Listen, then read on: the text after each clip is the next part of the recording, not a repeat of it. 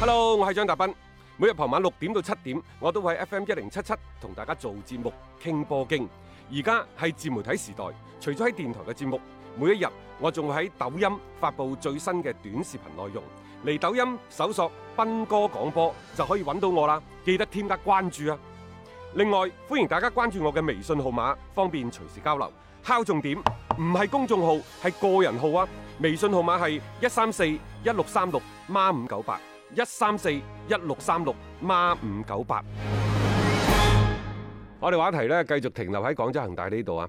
誒、通過呢前邊六輪嘅賽事呢，我大膽講一句，蔣光泰喺嚟緊嘅呢隊國誒誒廣州恒大呢度咧，絕對絕對嘅，嗯，中衞嘅主力主力啊，係啊，第一人選。必然嘅。可能佢喺呢一個六場賽事當中，佢都偶有犯錯，但係無論佢嘅身體嘅素質，佢嘅卡位，再加上呢個人米八啫嘛，嗯我查咗好耐啦。我琴日同阿 Mingo Mingo 話睇落去都唔止米八，但我睇到好多資料都係米八。米八係啊係啊，寫出嚟都係嘅嚇。咁好啦，但係呢個人嘅彈跳力好強，嗯佢個卡位佢嘅對對抗能力都好強。啊，艾基神佢都係一米八一啫嘛，唔緊要嘅。簡拿華路當初一米七六啊。人哋咪打意大利國家隊嘅隊長，參加咗咁多屆世界盃，係咪？即係簡拿華路可能教啊蔣光泰個心得仲多啲添噃，呢冇樣嘢錯，唔緊要。啊即係最緊要個位置，你嚇可唔可以卡住啫？啊你諗啊下，即係呢一個洪少聰會唔會就馬特拉斯呢？當然希望佢唔好攞個頭去頂人 啦。係啊，咁然之後簡拿華路教個蔣光泰，你可以復刻零六年意大利經世界盃最經典嘅一幕㗎。哇，咁啊咁啱唔啱啊啊好得好啊得㗎，兩個禁區呢，我覺得廣州隊呢個禁區兵多將廣，嗯無論係高準翼又好，包括梅方等等，仲有個劉奕銘啊，即係其實呢班呢班球員呢，可供選擇嘅嗯人係好多嘅。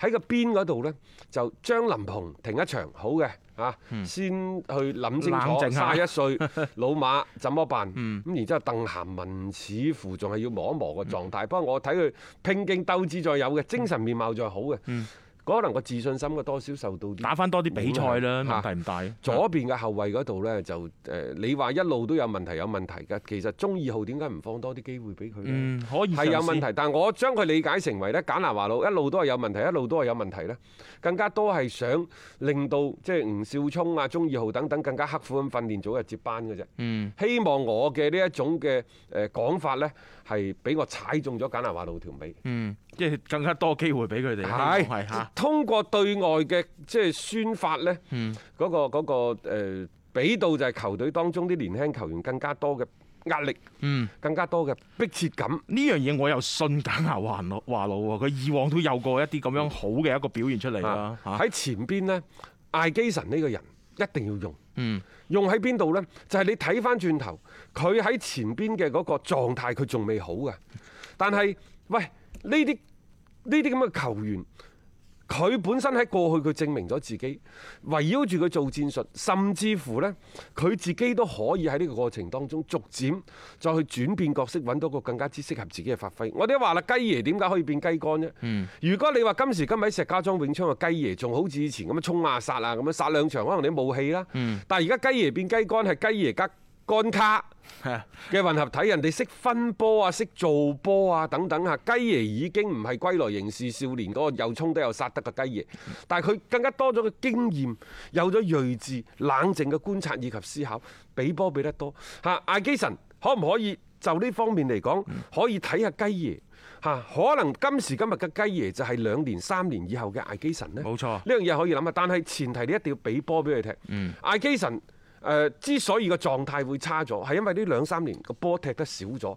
雞爺之所以越老越妖，係因為佢從中甲開始再踢翻上嚟中超，佢踢波嘅機會多多啊咗。嘛，即係佢起碼喺場上邊可以 keep 到嗰種嘅狀態。你嗯轉型你都需要一個時間同平台㗎，咁你先可以檢驗出究竟係成唔成功㗎。另一個呢，就係韋世豪，韋世豪呢，千祈千祈唔好捧殺啊，啱啊，我都覺得係，啊！唔好碰手你。六場六球，嗯實際上佢上場五場又好，四場又好，即係六個波而家係中超嘅最佳射手。嗯但係呢位仁兄呢，就真係好易飄起身嘅。嗯好就好在簡拿華路食得住佢，佢亦都幾服簡拿華路，呢個係一個好嘅現象。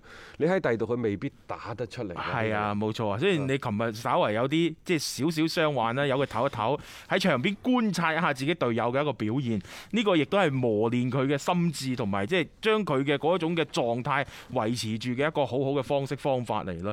誒總嘅嚟講，其實廣州恒大其實三條線都已經係可以話人強馬壯嘅，就關鍵睇你簡南華路點樣樣去調配，識唔識得去用到佢哋嘅一個特長嘅誒、啫。你淨係睇個替補席咧，贏晒嘅。係基本上我睇到咧，簡南華路對於一個用人嗰方面，比過去更加之大膽。嗯，並且喺而家二十幾個即係報名上陣嘅球員當中呢，我印象好似只有劉奕銘係未上過，嗯其他包括咩譚凱源啊、啊等等嗰啲僆仔都或多或少咁，係少嘅可能十分鐘八分鐘係，多嘅就廿幾三十分鐘，誒、半場波等等都有。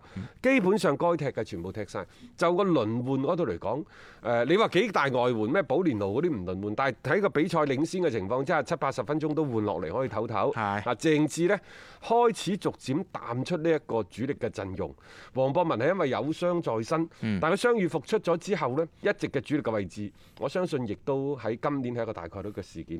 再加上呢，最近兩場賽事，何超搭住嚴鼎浩呢已經連續兩場首發嚇。其實琴日何超，我唔知道出邊啲自媒體啊，或者咩誒誒嗰啲咩球評家話何超好莽撞。我同大家講，琴日何超。係係係，琴日嘅何超係我睇到今年打得最好嗰場。係。無處不在嘅何超啊，嗯勤勤懇懇中場做緊掃蕩，喂呢啲人去邊度揾啊？呢啲仲唔叫做好？你識唔識睇波㗎？嗯，冇錯，做好自己嘅本分先啦。大家亦都唔好俾嗰一下嘅所謂中場傳波嘅失誤一過分放大失嘅。誤啊呢，其實係在所難免。冇。錯嚇，就算顧超嗰一下，大家就算啦，亦都唔好周住唔放啊！希望佢哋下一場有個更加好嘅表現，同樣亦都係送俾廣州恒大下一場啊，越踢啊越出色啊！